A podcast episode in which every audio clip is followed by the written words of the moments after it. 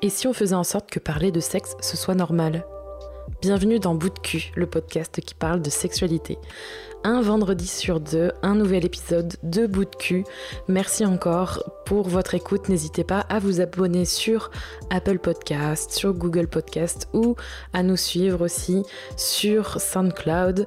J'espère que vous passerez un bon moment avec nous. Je vous souhaite, ou plutôt on vous souhaite, une bonne écoute. Bonjour Rémi, on se retrouve pour un nouvel épisode de Bout de cul. Ça faisait longtemps. Oui, c'est vrai. On va essayer d'être plus régulier, j'espère, non? Ah, c'est le but. Ah Est-ce l'objectif de 2019 Un vendredi fin- sur deux. de fin 2019 et 2020 Absolument. Aujourd'hui, c'est quoi le thème du jour? Aujourd'hui, le thème du jour, c'est le sujet qu'on tease depuis presque le début euh, de bout de cul, mais dont on n'a toujours pas fait d'épisode. Donc, euh, avec cette fameuse reprise, ce serait le bon moment. Il était temps. Donc, le sujet, c'est la thérapie de couple. Pour euh, rappel, euh, on a fait une thérapie de couple euh, un an avant de se marier. À peu près un an, même à jour pour jour, parce que je crois qu'on a commencé en octobre euh, 2017. Ouais. Oui, si, c'est ça. Ouais, ouais. en octobre 2017 et on s'est marié en septembre 2018. Ouais, un an avant quasiment. Voilà, c'était l'introduction. Et là, vous, si vous tombez sur cet épisode, vous vous demandez toutes et tous, mais pourquoi ils ont fait une thérapie un an avant de se marier? Ils sont pas un peu tarés?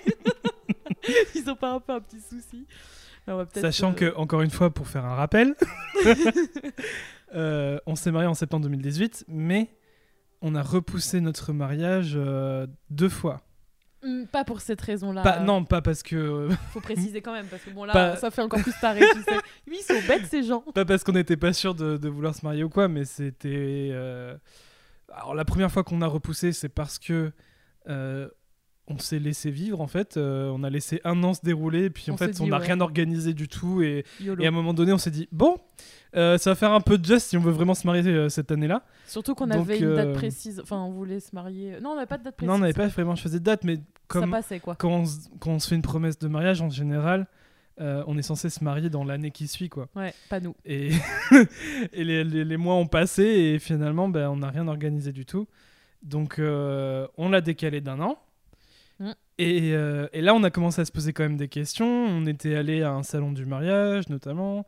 On avait vu des trucs qui nous intéressaient et tout ça. On avait et commencé puis, à s'organiser sérieusement. Voilà. Mm. Et puis, on a eu euh, l'opportunité d'acheter un appartement, ce qui a euh, cassé tous nos plans. Ah, parce que l'argent ne pousse pas dit, sur les arbres. Bon, ben, on achète d'abord l'appartement et puis l'année d'après, on fait ce putain de mariage.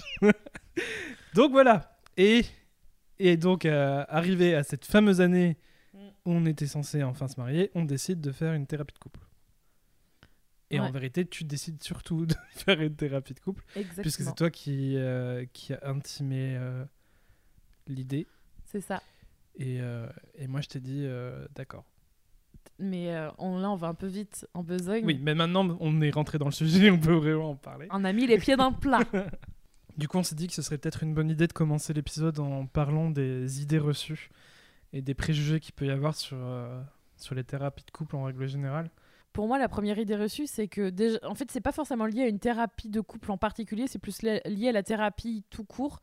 C'est que quand tu vas en thérapie, c'est que juste t'as échoué et que t'es pas capable de t'aider tout seul en fait. Et que euh, si t'as besoin d'aller voir une, une psychologue pour quelques problèmes que ce soit, alors là c'est plus thérapie de couple, thérapie euh, autour de la sexualité, c'est juste qu'en fait t'as échoué. Tu vois ce que je veux dire? Genre t'es t'es un incapable. Limite, t'as pas le droit de demander l'aide, il faut que, en théorie, t'es censé devoir te débrouiller tout seul. Ouais. hein. C'est censé trouver la solution et en fait si tu l'as pas trouvé, euh, je vais être méchante mais T'es c'est un, un peu faible. t'es un faible, t'es nul quoi. Pour moi ça c'est une idée reçue, c'est un un des un des mythes on va dire euh, de la de la thérapie pour moi. Il n'y a aucune honte, euh, y a aucune honte à un moment donné à se rendre compte qu'on a besoin d'aide pour quelque chose. Que ce soit, euh, Mm. comme tu disais, une thérapie, euh, euh, une thérapie seule ou une thérapie de couple. euh, en fait, on est dans une société où, pour le moindre truc physique, on va aller chercher un avis médical. Et on se retrouve dans des situations extrêmes où justement, les urgences sont blindées de, de personnes qui viennent pour rien, entre guillemets, ou en tout cas qui, bah, qui, qui, vont aux urgences, mais finalement, soit, soit auraient pu se débrouiller seuls, soit auraient pu aller voir simplement leur, leur généraliste. Mais tout ça pour dire qu'il y a vraiment un fossé énorme entre notre façon d'appréhender notre santé mentale et, et notre santé physique. Idée reçue numéro 2, c'est beaucoup trop intime pour parler de ce genre de choses avec quelqu'un d'autre. La sexualité? Oui, et puis même les problèmes de couple en général, ça serait que dans le couple et pas avec. Euh, genre, c'est. C'est intime, quoi. Tu parles pas de ça avec quelqu'un d'autre. Et pourquoi tu penses que les gens, ils ont cette idée reçue? Bah, Parce que je pense que, justement, euh, c'est aussi une facilité de se dire que c'est le couple, donc ça serait que dans le couple entre deux et que euh, peut-être que pour eux en fait euh, faut juste euh, voilà, faut juste en parler entre eux et que finalement il n'y a pas besoin d'une tierce personne pour intervenir dans leur couple que c'est pas leur problème en fait. Je pense qu'il y en a aussi pas mal qui pensent ça.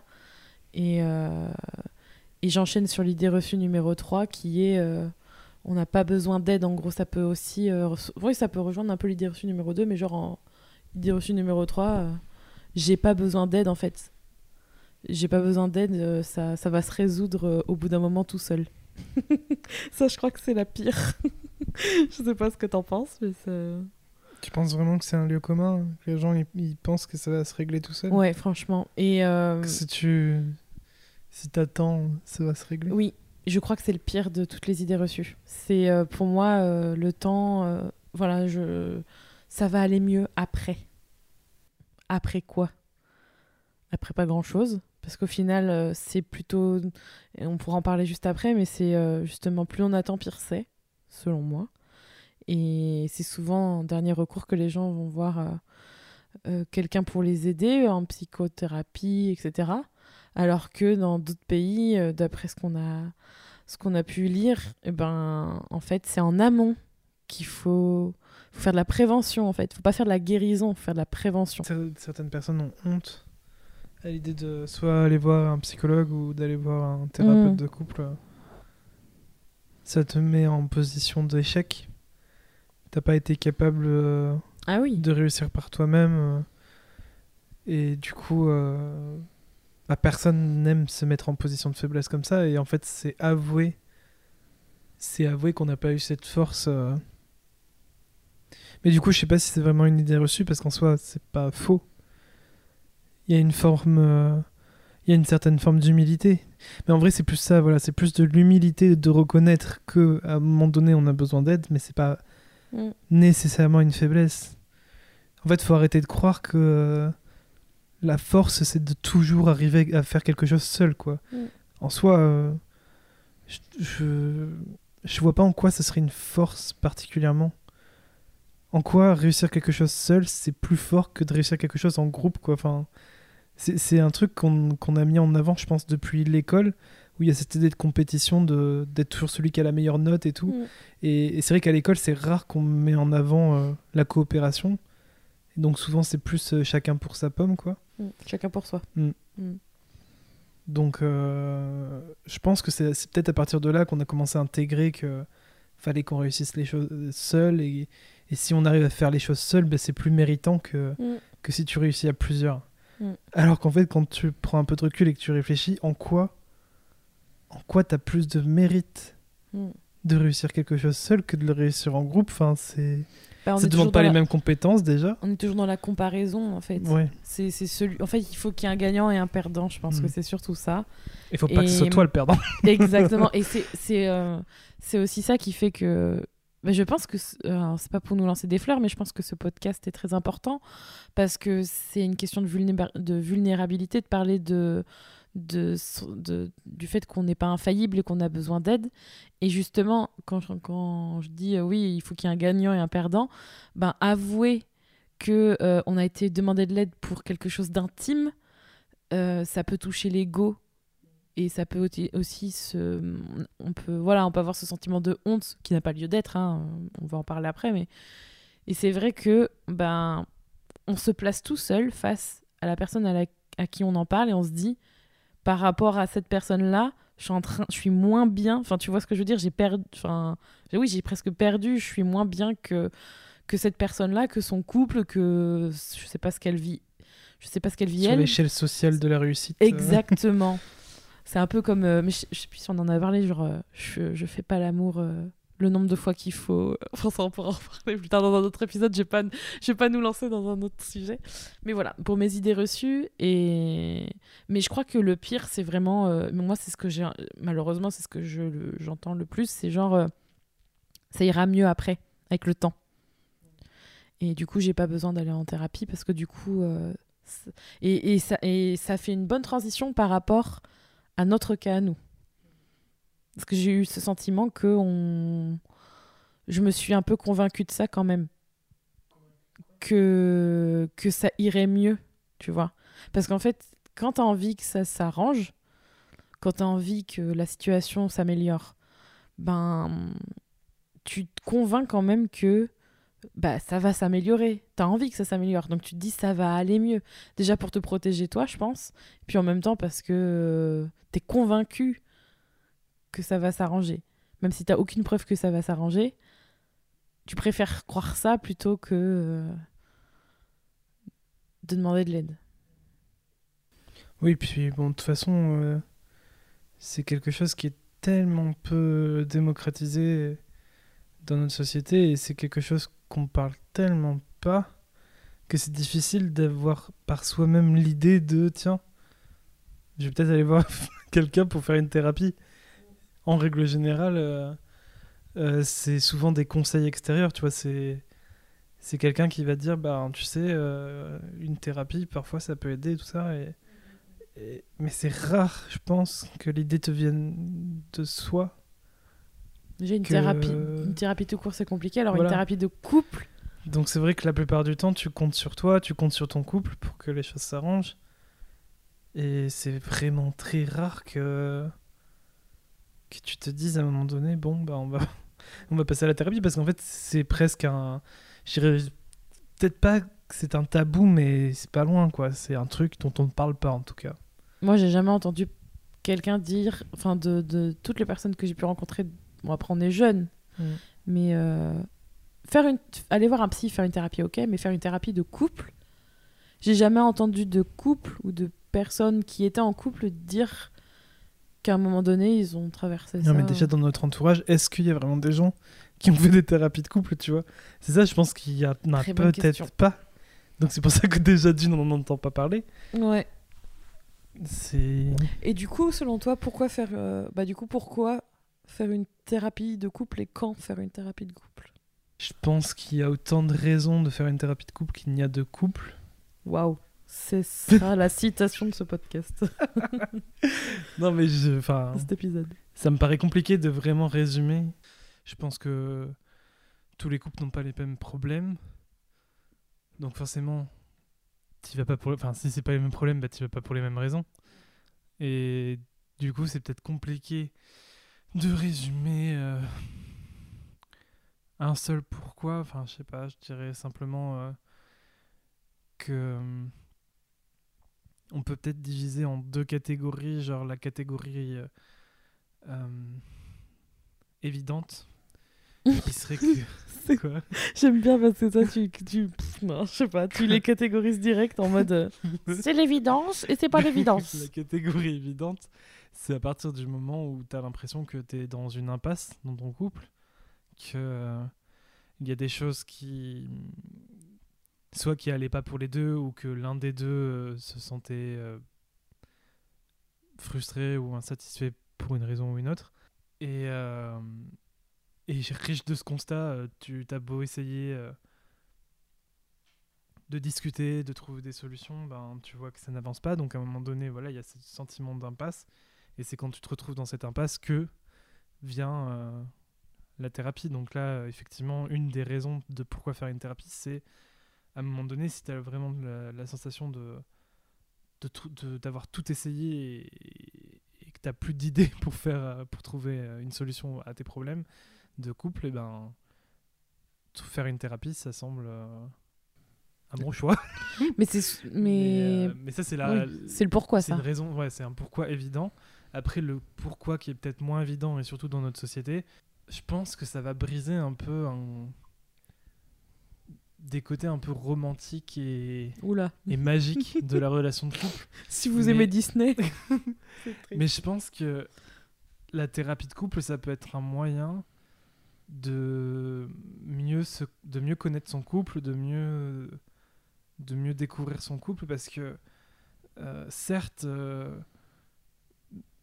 un couple qui communiquera bien euh, parviendra à, bien se connaître et, à grandir ensemble et à se découvrir ensemble, mais euh, la thérapie de couple, ça, ça, te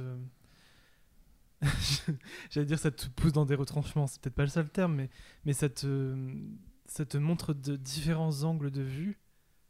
Ça te ça t'amène à partager des réflexions auxquelles tu n'aurais peut-être. Enfin, ça t'amène à avoir des réflexions que tu n'aurais peut-être pas eues si tu ne faisais pas. euh, si tu n'avais pas fait cette thérapie. D'une part, parce que tu te retrouves face à une tierce personne qui. euh, bah, ça amène un troisième cerveau, quoi. Et le troisième cerveau, bah, il, peut t'amener sur des chemins. euh, que à deux ben tu pensais pas enfin auquel tu pensais pas du tout donc euh, c'est et puis c'est c'est c'est quelqu'un d'étranger c'est pas un proche C'est ce que j'allais dire en c'est fait. quelqu'un euh, qui a hmm. un recul euh, Il te connaît pas. En fait, Ouais. il, est, il a un regard, euh, pas objectif, mais il, a un regard extérieur vraiment. il a pas un attachement affectif Ouais. il a pas donc c'est limite un regard impartial sur le couple et du coup euh, Avec toutes les connaissances psychologiques qu'il peut avoir. Donc, euh, c'est. Ça peut être intéressant pour. euh, même dans des cas où le couple n'a pas de problème, où le couple n'a pas de difficulté à, à vous chercher à surmonter. Dans, dans des cas où les couples vont très bien, je pense que ça peut être quand même intéressant pour, euh, pour découvrir certaines choses sur euh, comment fonctionne ce couple. parce que ça, c'est quelque chose que je pense qu'on a peut-être découvert aussi en faisant la thérapie, c'est que chaque couple a des fonctionnements particuliers Hmm. tous les couples ne se ressemblent pas. En fait, tous les euh, couples ne peuvent pas se ressembler parce que ça dépend avec qui tu t'associes. Enfin, la combinaison, en fait. Oui. Les combinaisons possibles. Et euh, chaque combinaison est différente bah, par un couple, ça à... reste deux individus, quoi. C'est pas, C'est ça. c'est pas une entité. euh, c'est pas, c'est pas une entité fusionnelle, même si certains, certaines personnes pensent à dire que, enfin, à considérer un couple comme euh, une seule et même euh, personne. Mm. Alors que non, c'est vraiment deux êtres humains euh, différents qui ont euh, des caractères, des personnalités, des envies euh, différentes. Mm. Et c'est pour ça que forcément, quand tu cumules deux êtres humains, Il y a aussi quelque chose. Alors, je, suis- je suis assez d'accord sur le pourquoi. Euh, pourquoi et quand consulter une, une personne quand on a besoin de- d'aide dans son couple? Euh, C'est notamment le. Je pense que c'est notamment le cas, euh, peut-être 90% du temps, ça c'est mon avis, mais souvent, c'est une personne qui. euh, qui. Comment dire qui annonce le besoin en fait. En gros, c'est rarement les deux en même temps qui se disent Eh, dis donc, et si on allait consulter une thérapeute ou un thérapeute de couple Souvent, c'est quand il y a une personne qui, euh, qui, fait qui est un peu le leader ou qui fait un peu émerger le, le truc et qui dit Bon, écoute, euh, moi, je me sens pas bien pour ça, ça, ça. En fait, qui va. euh, C'est un peu comme la proposition de mariage, c'est genre il y en a un qui, il y en a un qui va demander, il y en a un qui va prendre le, qui va prendre la décision de mettre les pieds dans le plat. En gros, quand on fait une thérapie de couple, c'est un peu la même chose. souvent je pense quand même que c'est peut-être un cliché sexiste ou je sais pas quoi, mais je pense que c'est souvent la femme qui va qui va proposer euh, la thérapie de couple, notamment parce que ben en règle générale, et c'est ce qu'on disait aussi au début du podcast, que on est dans une société qui privilégie la santé physique et la santé mentale, mais ça s'applique surtout ch- chez les hommes euh, qui, euh, qui, ont des, qui ont beaucoup de préjugés sur, euh, sur la psychologie et tout ce, qui, tout ce qui traite de ça. Et je pense que beaucoup d'hommes sont encore plus sensibles à, à l'ego. Et quand, quand leur couple va mal, ils considèrent que. Enfin, ça touche, voilà, ça touche vraiment leur ego. euh. Donc j'ai l'impression, euh, en tout cas dans mon entourage aussi, c'est ce que j'entendais beaucoup, euh, que c'était les, les femmes qui souvent qui se plaignent entre elles de, l'état de leur couple et tout et quand on te dit bah, est-ce que tu as, dit à, ton homme que tu voulais trouver des solutions peut-être d'aller demander de l'aide et que souvent tu te retrouves face à un mur qui qui veut pas en entendre parler quoi. Mm. ouais c'est mm, je sais pas comment enfin on va prendre notre cas. Ça va être une bonne illustration. Euh, c'est ce qui a inspiré ce podcast d'ailleurs parce que je pense que si on n'avait pas fait de thérapie on n'aurait pas eu l'idée de ce podcast. Euh, si parce que moi c'était enfin la, la, sexualité oui, la sexualité tout court, mais enfin, il y a beaucoup de sujets qui m'intéressent dans la vie, mais la sexualité, c'est un des sujets qui, qui m'intéresse et ça fait longtemps que. Enfin, ça faisait longtemps. Mais je trouve que, ça, a, ça a un petit peu donné le coup de pouce et motivé quand même la création de bout de cul. Hein. Mm, mm. Moi, je trouve. Hein. Après. Ça a été un prétexte, peut-être. Oui. Quel bon prétexte. Bon, si on avait. Si on... si on avait pu éviter de faire tout ça juste pour le podcast, c'est pas mal, mais bon, c'est pas le cas. Mais clairement, euh, ça, notre, euh, notre histoire de thérapie, elle est l'illustration de beaucoup de cas, comme tu dis. C'est moi qui, euh, au bout d'un moment, ai dit Bon, enfin, j'ai vraiment été dans l'extrême. Hein. Mais Rémi, en a que l'audio, mais Rémi me fait des grands yeux et soupire. Comment t'as vécu le fait que je, que je dise que il, fallait qu'on fasse une thérapie alors, je l'ai pas dit dans ces mots. Tu, tu veux, tu veux le décrire? Tu veux le Est-ce que tu veux décrire comment ça s'est passé? Euh, Donc, ça faisait ça faisait deux ans qu'on qu'on s'était dit qu'on voulait se marier, enfin qu'on avait décidé qu'on allait se marier.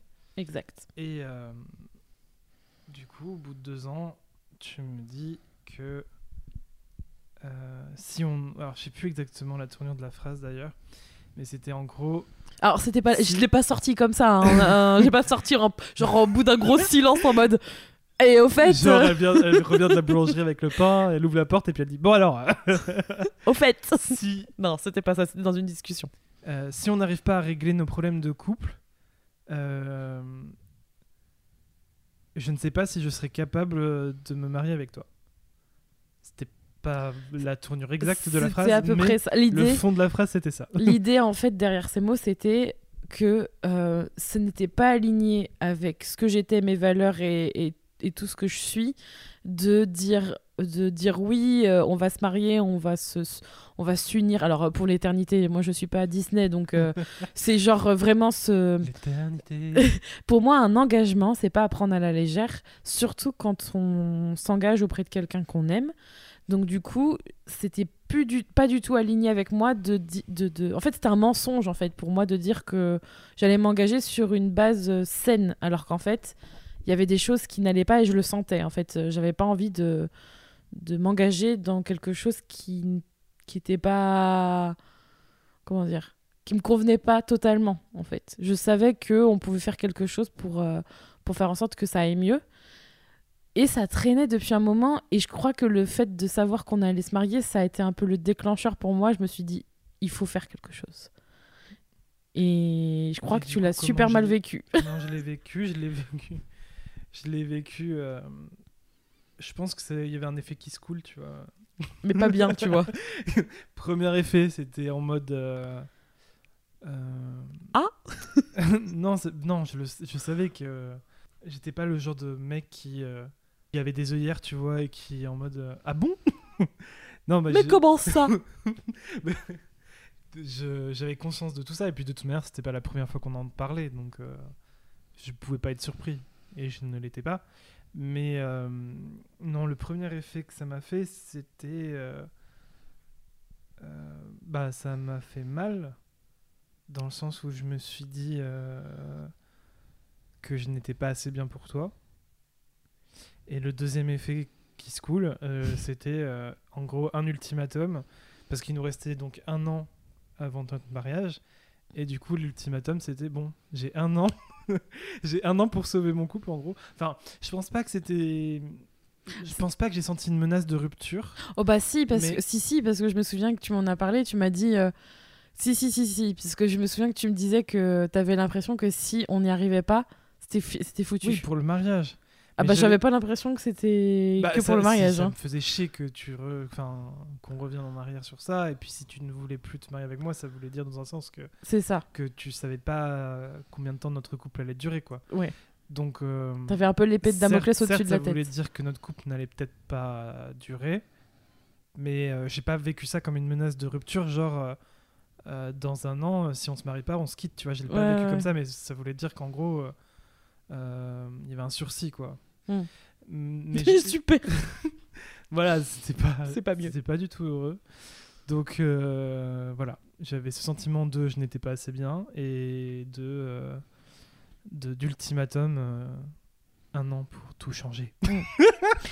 et, et du coup, euh, c'était la grosse pression et j'ai commencé à faire des crises d'angoisse. Euh, mais non, ça d'ailleurs, non, c'est après. C'est après, alors- la thérapie. Attends. Alors, av- avant d'aller là-dedans, faut savoir que euh, c'est une, par- c'est une partie très importante parce qu'on va en parler un petit peu plus. Parce que c'est souvent là, entre guillemets, que tout se joue. Parce que qui dit thérapie de couple dit que c'est quand même bien d'y aller à deux, parce que sinon c'est compliqué de faire une thérapie de couple. Mais il faut savoir que le jour où je t'ai dit. euh, en, fait, je t'ai- je- en fait, je t'ai surtout expliqué que euh, voilà, ça me pesait trop, que moi je ne pouvais plus continuer comme ça. Donc moi, en fait, tu vois, ça te, c'est sûr que ça t'incluait, mais parce que c'était quelque chose qui nous concernait tous les deux. Mais ce que j'ai dit tout de suite après, c'est euh, je te propose de venir avec moi parce que c'est ce que j'ai envie qu'il se passe, donc qu'on fasse une thérapie ensemble. Je, mais mais euh, même si tu refuses, j'irai moi. Limite, c'était l'inverse. hein. Limite, c'est j'ai pris rendez-vous avec une psy. Non, je vais Et- prendre rendez-vous. Je vais prendre. j'avais Non, pas- j'avais- pris rendez-vous, je crois. Je sais plus. Euh, non, non, bref. non, non, non. Mais c'était en mode. euh, En fait, c'était en gros, plus ça allait l'inverse. arriver, quoi. C'était plus l'inverse. Ah en ouais mode, tu m'as dit, je vais voir quelqu'un. Euh, Et si tu veux si venir tu veux venir, tu peux venir. Mais Oui. en gros, je vais voir quelqu'un. Tu vois. enfin, C'est- En gros, c'était quoi qu'il arrive, j'irai Oui. voir quelqu'un et Mm. j'en parlerai de toute façon. Et c'est là où je t'ai dit, non, non, mais je veux venir. euh, Et, et limite, j'ai dû insister un peu parce que. Je sais pas, peut-être que tu croyais pas. ou j'en sais Bah, rien. en fait, oui, oui, c'est vrai. Ouais, je me souviens que j'ai dû insister un peu pour te dire si, si, je, je viens. En fait, j'y croyais pas. Je, je me souviens parce que. euh, Parce qu'on en avait déjà parlé Ouais. d'une potentielle thérapie de couple et que j'étais pas forcément très euh, pourquoi d'ailleurs? coopératif. Pourquoi? Bah alors c'est euh, un des sujets euh, qui, a, qui a été important au démarrage de la thérapie euh, Mm. en elle-même.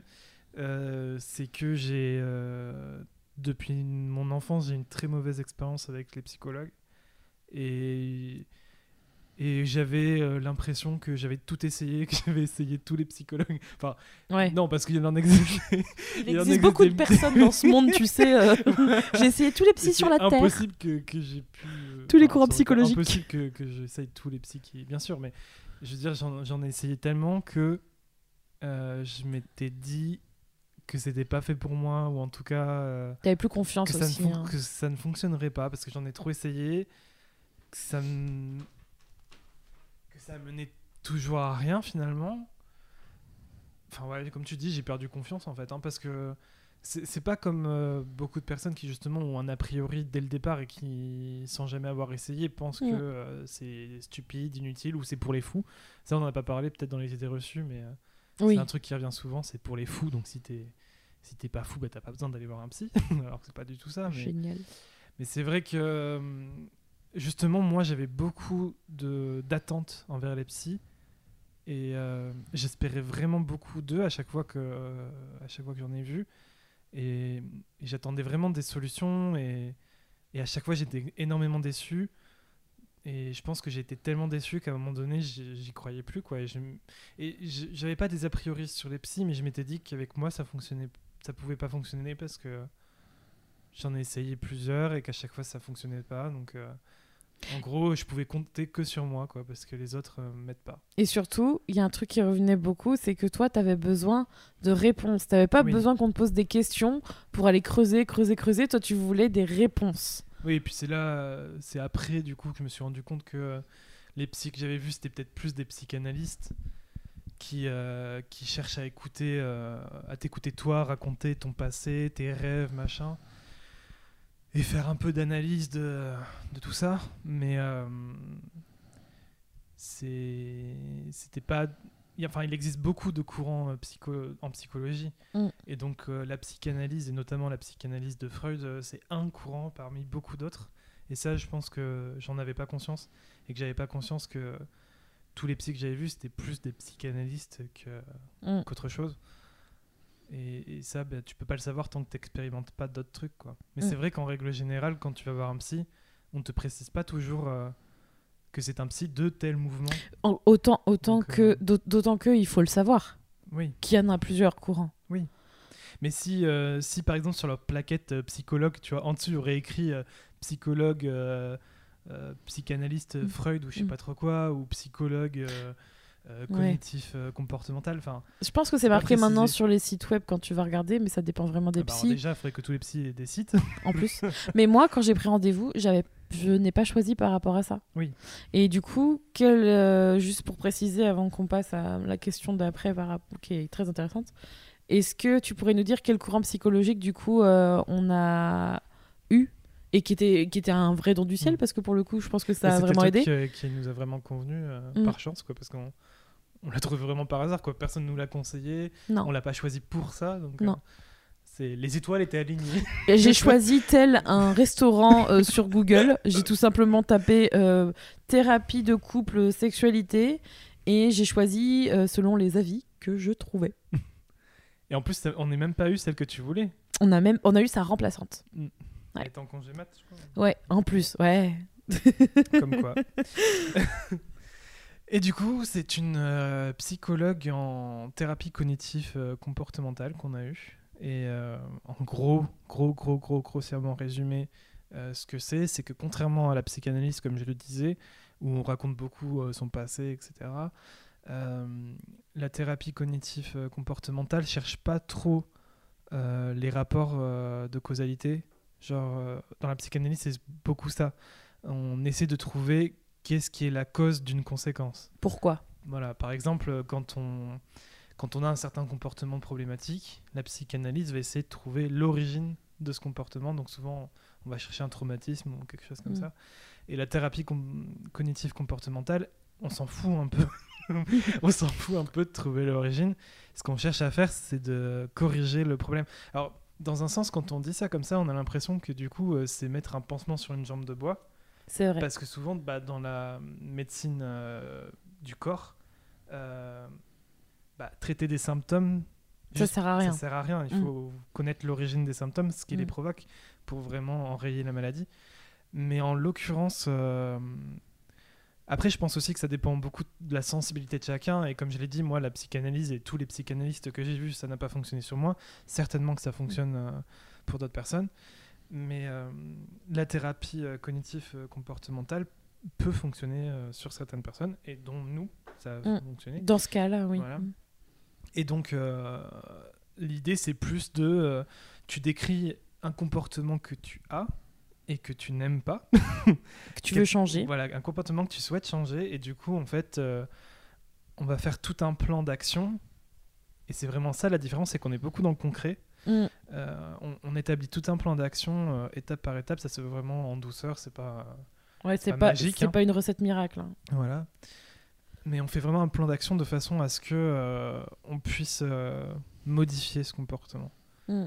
Et comme c'est des choses qui sont ancrées en profondeur, c'est- ça peut être assez long. Et c'est un travail de longue haleine, mais, euh, Mm. mais ça se fait. D'ailleurs, parenthèse, moi, il y a encore des choses. euh, on est en fin 2019, donc ça fait plus d'un an qu'on a fini et deux ans qu'on qu'on avait commencé, du coup, la thérapie. Et je sais qu'il y a des choses sur euh, les émotions qui, moi, en tout cas, euh, sont encore en travail et euh, c'est un travail de fond. Donc, je sais que ça prend du temps. ça prend du temps pour pour avancer et faire en sorte d'évoluer sur certaines questions. Et je pense aussi que pour les courants euh, de psychologie, ça dépend aussi du moment de ta vie, de la, de, de la problématique. Il y a plein de choses qui font que, euh, voilà, il y, a y aussi le feeling avec la personne. Enfin, je pense que c'est important de, de savoir aussi qu'est-ce que vous attendez, parce que savoir l'origine d'un problème, ça peut être important pour vous, comme avoir du concret et des, des choses à appliquer, ça peut l'être aussi. Et nous, on avait besoin d'une solution. Euh, on n'avait pas besoin de savoir pourquoi. D'ailleurs, on, s- on, on comprend aussi le pourquoi au fur et à mesure. hein, D'ailleurs, hein, quand au fur et à mesure de thérapie, on a, on, on arrive à analyser la situation, à prendre du recul, à comprendre pourquoi, mais c'était plus important pour nous de trouver de véritables solutions aux problèmes avec lesquels on venait.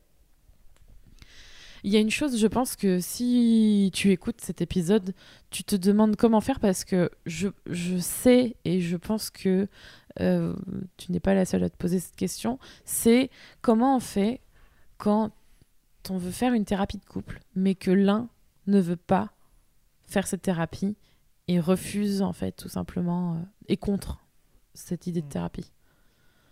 Je pense que ça peut être compliqué à vivre, ça peut être difficile et moi je me souviens que quand je t'ai posé la question et d'ailleurs on a, on a évoqué du coup le contexte, euh, la seule chose dont j'étais sûre c'est que quoi qu'il arrive en fait, pour moi ce qui est important c'est justement de penser à moi. Certes comme... Euh, comme tu le disais tout à l'heure, un couple, c'est deux personnes. Mais si c'est deux personnes, c'est aussi deux individus. Donc, c'est hyper important d'aller voir quelqu'un si tu en ressens le besoin, même si le problème, il est inhérent à ton couple. Parce que euh, t'as pas à supporter la décision de l'autre personne. C'est pas parce que ton, ton partenaire euh, refuse d'aller demander de l'aide ou, de, de faire cette thérapie avec toi, que toi, tu dois euh, être d'accord avec sa décision et t'y plier et faire comme si de rien n'était.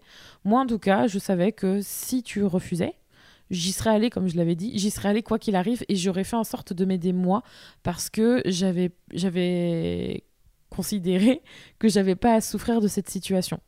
Donc pour moi, ça, ce serait vraiment un conseil. Je sais que c'est difficile, mais je trouve que euh, que vous en enfin que vous en parliez euh, pour faire une thérapie de couple ou que vous ayez besoin d'aide, faites-le déjà pour vous, c'est quand même important. Après, est-ce que toi, justement, tu as peut-être du recul ou un avis bah, là-dessus? Comme d'habitude, je dirais qu'il faut communiquer. c'est le mot magique de ce, la signature de ce podcast. Du podcast bout de cul. Euh, à un moment donné, ben, quand tu as communiqué, mais qu'en face, la réponse est toujours la même, euh, ça sert plus à grand-chose. Euh, si je peux donner un conseil, euh, sans pour autant vous assurer que ça va marcher à 100%, parce oui. que je suis pas, je suis pas magique, hein, mais euh, déjà, bon, faites pas forcément comme Julie. les ultimatums, certes, ça a marché pour nous, mais c'était pas ma volonté, hein, mais... ça, ça, reste une menace en soi, donc c'est pas super sympa.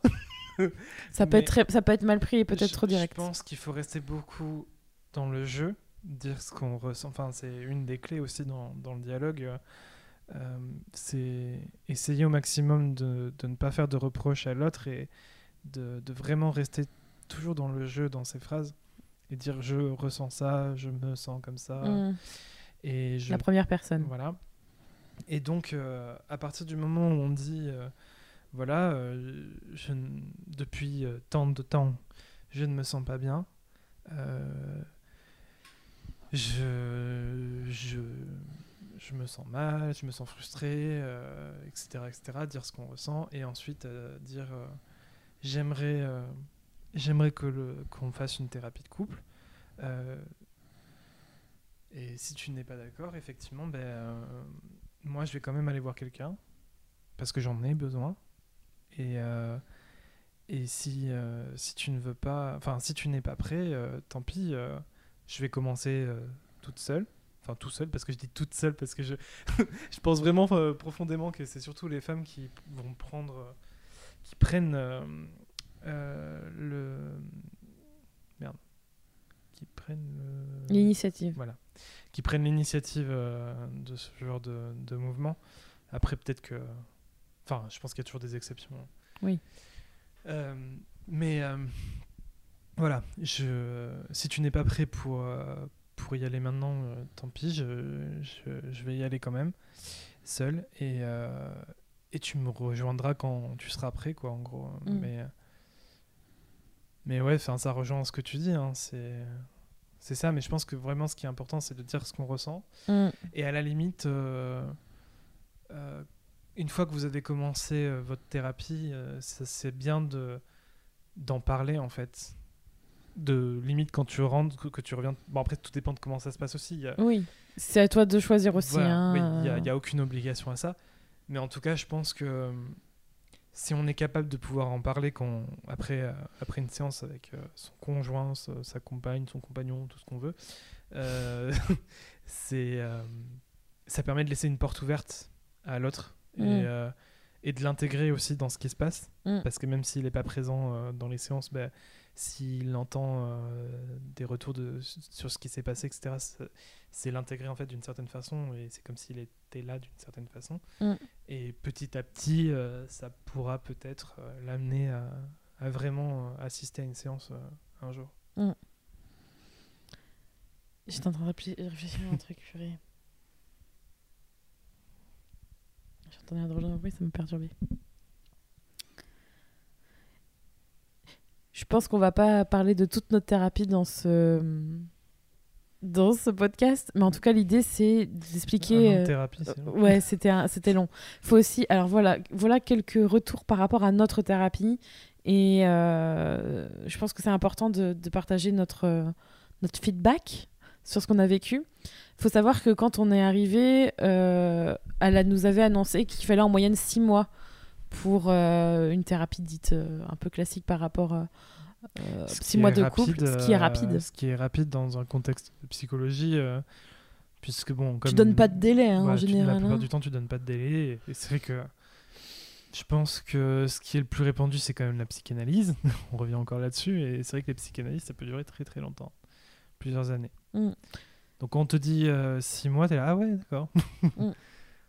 Il faut savoir que du coup, nous, ça a duré un peu plus longtemps, ça a duré donc un an. Que on a. euh, alors, comme c'est quelque chose de pratique, à chaque fois qu'on avait une séance avec elle, parce que c'était une femme, euh, on avait des choses à faire. Donc, c'est aussi important de se dire que c'est pas parce que vous allez parler de vos problèmes que tout de suite ça va se résoudre. Il y a des choses à faire entre chaque séance et même après, parce que bon, ce n'est pas non plus quelque chose qui euh, est marqué au fer rouge. Il faut. enfin, on est des êtres humains, donc ça s'entretient. ça s'entretient. Euh, Il y a aussi euh, cette flexibilité, il faut aussi se dire que, euh, et ça c'est hyper important je trouve, parce que quand on fait une thérapie de couple, on a l'impression qu'on va être tout le temps ensemble, on va devoir... On a aussi ce- Moi j'avais aussi cette image de on est sur un canapé et on parle de nos problèmes et on, se- et on se regarde dans les yeux, on dit je n'ai pas aimé ce moment où tu m'as dit ça. Genre tu sais le truc euh, typique des films euh, à l'américaine. Ou alors le truc encore pire de, euh, du, du pigeon voyageur où tu te dis à l'autre, alors si vous pouvez dire Oui, à machin, tu sais, tu parles à ton psy. c'est un hibou de Harry Potter, envoie-lui lui un la pigeon. personne est juste à côté de toi. et tu dis à ton psy, oui, alors euh, tu peux lui dire que euh, c'est une connasse. Bah dites-lui, elle est à côté de vous. à côté de vous, elle vous a entendu. hein. Alors après, on n'est pas dans tous les couples, mais honnêtement, euh, ça se passe pas comme ça. Je trouve qu'en fait, ce qui, est, ce qui est important, c'est que c'est vrai qu'elle a un rôle de médiateur, mais pas dans ce sens-là. Je trouve que durant notre thérapie, en tout cas, ça a plus été qu'est-ce que vous vous ressentiez? En fait, elle a été le décodeur. C'était pas vraiment un médiateur, ça a été un décodeur parce que. euh, mais elle nous, je crois qu'elle nous l'avait dit que on a tendance à croire, et ça c'est valable dans d'autres relations, mais encore plus euh, quand on est en couple, on a tendance à croire que l'autre il a compris tout ce qu'on pense en fait, qu'il a qu'il a qu'on se fait comprendre en fait beaucoup plus facilement alors que pas forcément quand on est quand on est en couple. Et c'est là où on se rend compte qu'en fait on interprète tellement les choses différemment que ça peut mener à un point des fois on s'en rend pas compte. Et autre chose, faut savoir que quand on fait une thérapie de couple, comme on est deux individus, et ben on a, on a quand même pu travailler, ça c'était hyper important pour moi, on a pu travailler des choses qui, euh, qui étaient individuelles, c'est-à-dire des, Mais des, des problématiques Mais individuelles. ça, pour le coup, euh, c'était pas quelque chose de répandu apparemment parce que. Ouais. euh, en On fait, très rapidement, très rapidement dans la thérapie, elle nous a dit euh, que les raisons pour lesquelles euh, on était venu, euh, dans le sens, euh, ce qui nous embêtait dans notre couple et qu'on voulait corriger, c'était des problématiques. C'était pas des problématiques de couple, c'était des problématiques individuelles. Donc, ils ne peuvent pas forcément se régler en couple, mais qui se règlent d'abord chacun de son côté, enfin en Mm. quelque sorte. Euh, du coup, elle nous a dit bon, alors euh, on va faire une thérapie expérimentale. On était ces petits sujets. euh, où, euh, en fait, on voit, on, on a fait des, enfin, on a fait une thérapie classique de psychologie, quoi, en gros, où on allait la voir chacun de notre côté.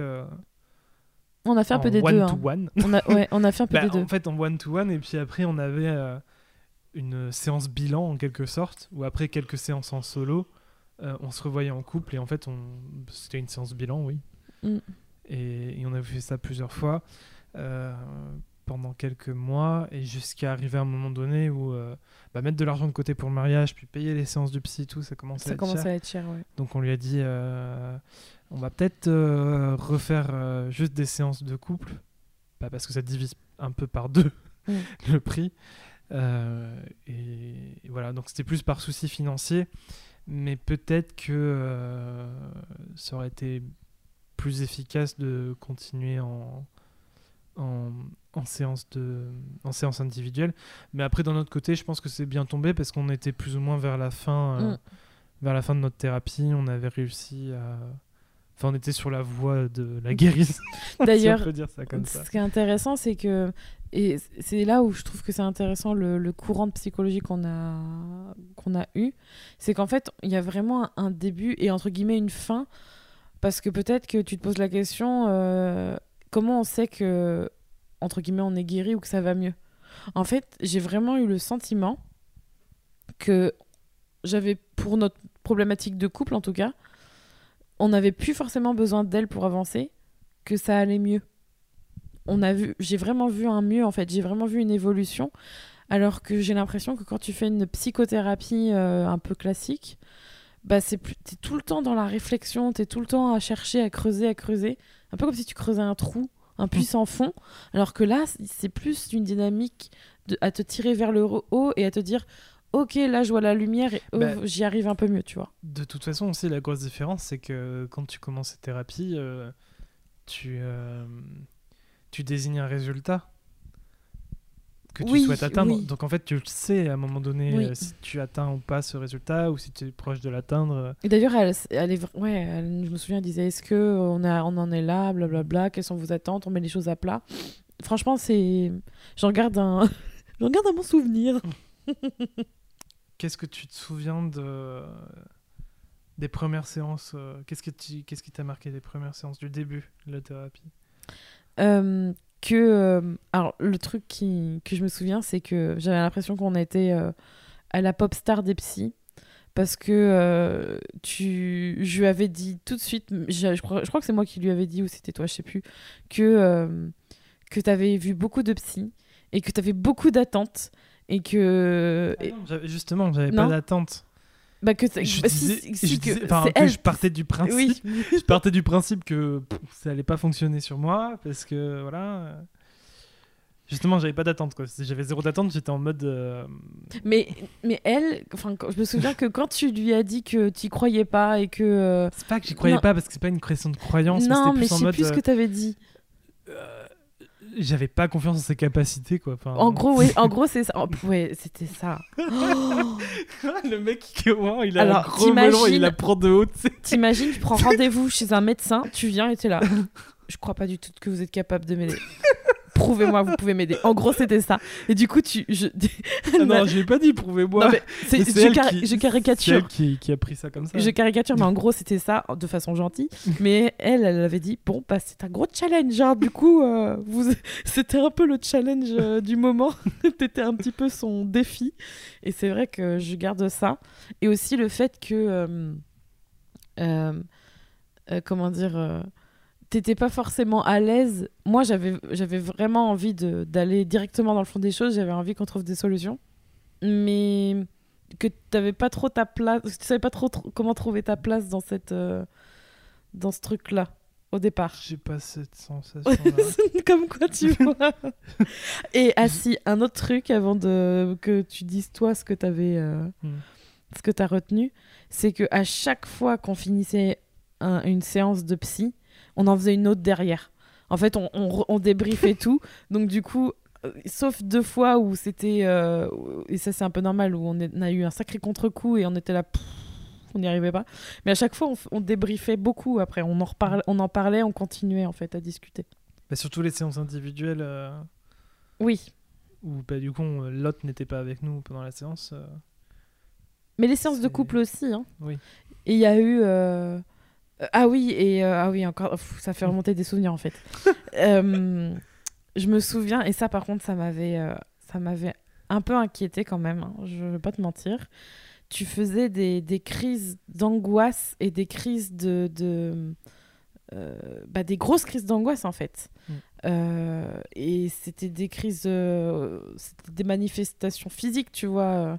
Mm. A- C'est des choses que tu avais encore jamais eu, genre tu t'es mis à saigner du nez, bah, J'ai fait de l'hypertension. t'as fait de l'hypertension, et, euh, et j'étais là, mais qu'est-ce qui se passe, quoi?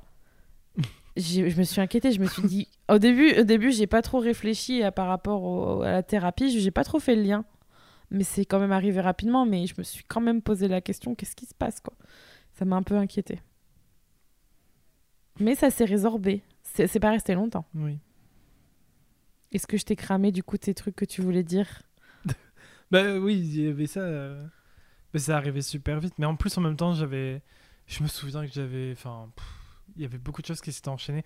Parce que t'étais parti. euh, Bah, c'était sûrement pour un voyage euh, pour le boulot. Ouais. T'étais parti quelques jours. Oui. euh, après notre. Les premières séances de thérapie. Mm. Et. euh, Et j'avais regardé. euh, J'ai regardé une série, j'ai regardé euh, Atypical. Et alors, spoiler ou pas spoiler, je sais pas. Non, spoil pas. Bah, si vous voulez regarder Atypical, bah écoutez pas la suite. si vous avez vu Atypical, très bien. Et si vous voulez, si vous en fichez de vous faire spoiler, bah ok. Comme ça, t'as prévenu. Mais en gros, c'est une famille. Et voilà, Et- il a spoilé. je rigole. Et la mère, euh, la mère de famille, à un moment donné, elle trompe son mari. euh, et euh, enfin, c'est c'est assez dramatique euh, tout ce qui se passe. euh. Et, euh, et du coup, ça a dû faire écho avec tout ce qui se passait. et, et du coup, ouais, j'ai cumulé tout. quoi. J'ai cumulé le stress de la thérapie, j'ai cumulé euh, cette espèce de transfert que j'ai fait. euh, ton absence aussi à ce moment-là. Et du coup, c'est là où ça a déclenché la première crise d'angoisse. Euh, juste après avoir vu cet épisode-là. Mais en plus, il n'y avait pas de lien direct, c'est ça, je comprends Non, pas. bah non, mais c'est juste que ça représentait une rupture amoureuse, donc euh, ça m'a rappelé. Tu t'es projeté. Ça a fait... Non, je me suis pas projeté, mais ça a fait écho avec l'ultimatum que tu me Mm. faisais et qui me pesait dessus.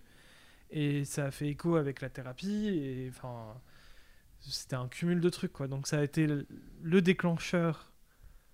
En fait, je pense que, tu sais, ça devait. Ça devait. Ça devait mijoter en moi, tu vois. Toi, t'as dit mijoter, je dis macéré. Et il y a eu ce truc qui a, déclen... qui a, qui a, qui a euh, lancé le truc. Donc j'ai eu ma première, euh, première crise d'angoisse à ce moment-là. Et puis après, ça a duré sur euh, peut-être, je sais pas, 2-3 semaines. Mm. Et, euh, et du coup, ça a enclenché l'hypertension, où je saignais du nez et tout. Et donc, ouais, je saignais du nez, je suis allé chez le médecin. Et là, le médecin, il prend ma tension, il voit que ma tension est super grande. Et il commence à me dire, mais c'est pas. et alors qu'en fait, le médecin, enfin, j'ai. On a déjà pris ma tension plein de fois avant ça. Mm. Et c'était la première fois que j'avais un souci de tension. Et, et du coup, ils ont commencé à penser que j'avais euh, le syndrome de la blouse blanche. Euh, dans le sens où le syndrome de la blouse blanche, c'est que euh, même sans t'en rendre compte, tu stresses quand tu vas chez le médecin. et du coup, ton cœur s'emballe, quoi. Mm. Et. euh, mais ce qui est étrange, parce que euh, avant cet épisode, Tu l'as jamais eu. je- je- ma tension ne montait pas. Enfin bref. Tout ça pour dire que voilà, ça m'a provoqué euh, crise d'angoisse et hypertension. Et voilà. Sympa. Donc, c'est tout ce que tu retiens. Qu'est-ce non, que, tu... je retiens pas que ça.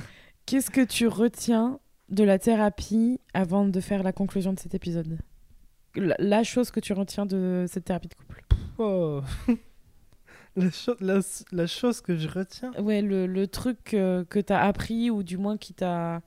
Parce que tu disais au début de l'épisode que tu justement tu avais l'impression que tu pourrais pas être aidé par cette personne et que ça allait pas t'aider et que tu croyais pas, mais tu voulais quand même le faire pour nous. Est-ce que en finissant cette thérapie, il y a un truc que tu as appris ou Bah, du moins Ça m'a juste appris que faut pas abandonner et Et que si tu, si tu ressens que tu as besoin d'aide, euh, bah, il faut pas lâcher, quoi. Il faut, faut essayer de trouver de l'aide. Mais euh, je conçois que c'est hyper épuisant, quoi. Quand tu as enchaîné, euh, je sais pas combien d'échecs euh, à essayer de te faire aider, c'est compliqué. En fait, ça m'a fait réaliser que euh, c'est pas parce que tu, tu peux enchaîner 10, euh, 100 échecs à la suite qu'à un moment donné, il n'y a pas un truc. Enfin, tu vas pas réussir, tu vois, à un moment donné. À t'en sortir. Mais, mais c'est. C'est bien beau de le savoir, tu vois. Mais. À vivre, c'est compliqué. Je, je trouve pas que ce soit. Je trouve pas que ce soit suffisant de se dire juste ça, tu vois, de se dire juste. euh, c'est pas parce que tu vas en- enchaîner euh, des centaines d'échecs que la réussite. euh, que tu peux pas t'en sortir derrière Mm. certes, il y a, y, a un- tu- tu- y a au moins quelque chose, il y a au moins une chose qui, qui pourra te permettre de t'en sortir. Mais avant de trouver cette chose, tu sais pas combien de- d'essais tu vas devoir faire. Et je suis pas sûr que ce soit suffisant. euh, tu vois, enfin, si je remonte en arrière, si, si je remonte en arrière dans le mois de, de l'époque avant la thérapie, euh, qui était bloqué en mode euh, ouais mais j'ai- vu tous les psys j'ai vu plein de psys ça marche pas. Euh, si je lui redonne si je lui donne cette connaissance de il y a forcément un psy voire même plus enfin il y en a il y y a plein de psys qui, qui pourront t'aider mais euh, tu sais pas quand est-ce que tu vas tomber sur le bon Mm. est-ce que cette connaissance suffit Non. à ne pas abandonner tu vois? C'est- Mm. c'est bien beau de se dire ça mais ça veut quand même dire que tu ne sais pas quand tu vas tomber dessus Mm. et, et ça veut dire que tu dois, tu dois continuer à faire des tentatives qui vont te décevoir. Non. Tu sais pas Qui si peuvent- avant. Qui, qui peuvent potentiellement peuvent Tu sais pas, tu sais pas. Donc c'est. Ouais. Moi, ce que je retiens, c'est que euh, on a beau être avec quelqu'un depuis des années et croire qu'on est capable de, de survivre à tout et de faire en sorte de s'aider euh, ensemble, que euh, on est capable de résoudre tous les problèmes à tous les moments de sa vie. Et qu'on est capable, qu'en- en fait, qu'on est capable de de, de- faire sortir une solution comme ça du chapeau en attendant et en pensant que ça ira mieux parce que on, ça se passe tellement bien pour les autres choses, alors pourquoi ça se passerait pas mieux pour celle-là Et vraiment, en fait, c'est ça, c'est comme, comme on le disait au début de l'épisode, il faut savoir demander de l'aide.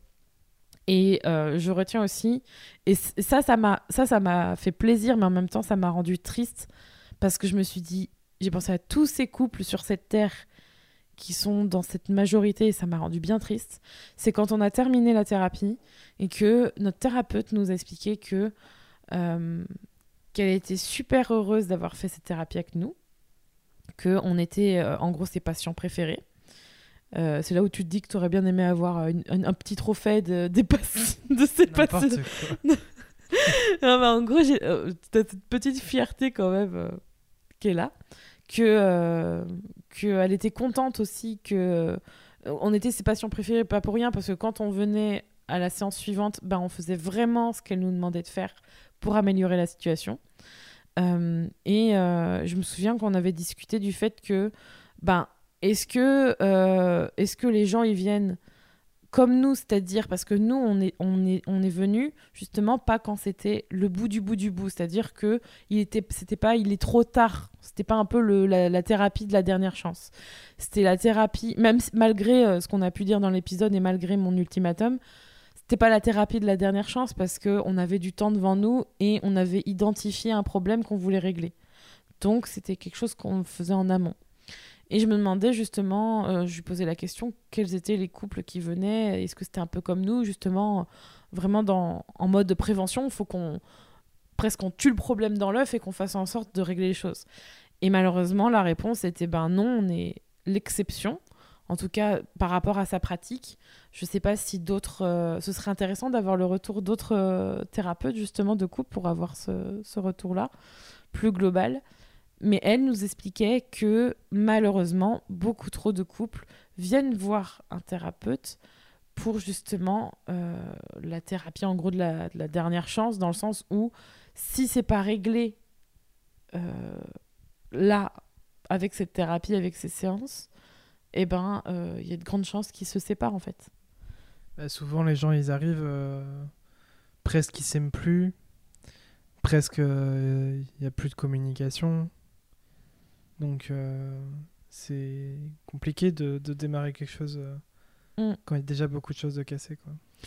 Et- c'est important, c'est important d'aller voir. Enfin, quand il y a quelque chose qui va pas, si vous écoutez, écoutez, faites écoute, enfin, et faites écouter cet épisode à votre conjoint ou votre partenaire si jamais vous l'écoutez seul et que vous avez envie d'amorcer peut-être une discussion là-dessus. Je pense que c'est assez important. Je pense que notre témoignage il pourra aider dans ce sens-là. Mais il faut aussi comprendre que la thérapie c'est pas une baguette magique et que c'est pas ça qui va faire que tout de suite tout va se réparer dans votre couple parce que la thérapie c'est d'abord vous qui faites le travail et quelqu'un est là pour vous accompagner et vous, et vous aider. Mais il peut pas faire le travail à votre place. Et c'est d'autant plus difficile quand il y a deux personnes je trouve euh, euh, qui sont incluses dans le processus parce qu'il faut que les deux travaillent Mhm. en même temps ensemble individuellement comme nous par exemple. Et, et du coup bah, ça demande des efforts. Il faut faire des efforts. Mais c'est possible de c'est possible de de euh, bénéficier de tous les, les bons côtés d'une thérapie. Preuve en est que nous aujourd'hui euh, je suis très heureuse d'avoir fait cette thérapie. Et c'est vraiment pas une recette magique euh, dans le sens où il y a beaucoup de séances dépressiogènes, ah oui. C'est-à-dire des séances où euh, on fait ressortir des trucs qui font mal, quoi. Mm. Et, et dans lesquels, à la fin, quand tu ressors, euh, t'es pas guiré, ah ouais t'es pas en joie, t'es euh, plutôt genre euh, ah bah et, puis tu t'y attends pas Non, voilà, ouais, c'est vrai que quand tu vas, tu, bah, tu, tu vas voir un psy parce que tu as besoin d'aide et parce que tu veux te sentir mieux. Mm. Donc tu t'attends pas à ce que sur certaines séances, et parfois elles sont nombreuses, et parfois elles s'enchaînent en plus, Mm. mais tu t'attends pas à, à certaines séances que limite quand tu sors, tu te sens encore pire tu te sens mal que quand tu es rentré. c'est vrai et t'es là Et, ouais, ouais. et c'est des moments qui sont pas faciles, mais c'est des moments qu'il faut passer. faut pas abandonner à ce moment-là Mm. c'est normal en fait il faut pas hésiter à en parler d'ailleurs, je pense que c'est un truc qui arrive souvent de se dire euh, Ah bah, à chaque fois que j'y vais, je me sens super mal, euh, ça sert à rien que j'y Mm. aille, quoi. Mais... Mm. mais en fait, justement, je pense que dans un sens, c'est que ça fonctionne, quoi. Si, euh, si ça te fait du mal, ce qui se passe en thérapie, c'est qu'en fait, tu es en train de. te- Tu touches justement euh, le cœur du problème, quoi. Tu, tu touches ce qui, ce qui va pas. Si ça vous dérange si ça vous enfin il faut faut, Tu faut sors pas de ta zone de confort, en fait. Faut- Faut pas interpréter ce qu'on dit parce que si vraiment euh, le thérape, si le thérapeute ou il y a quelque chose qui vous fait mal et que ça vous, il faut, Oui, non, mais faut pas que ça aille dans l'abus. euh. Voilà, hein, euh, on est d'accord, on met des parenthèses, hein, mais euh, ou des guillemets, je ne sais pas.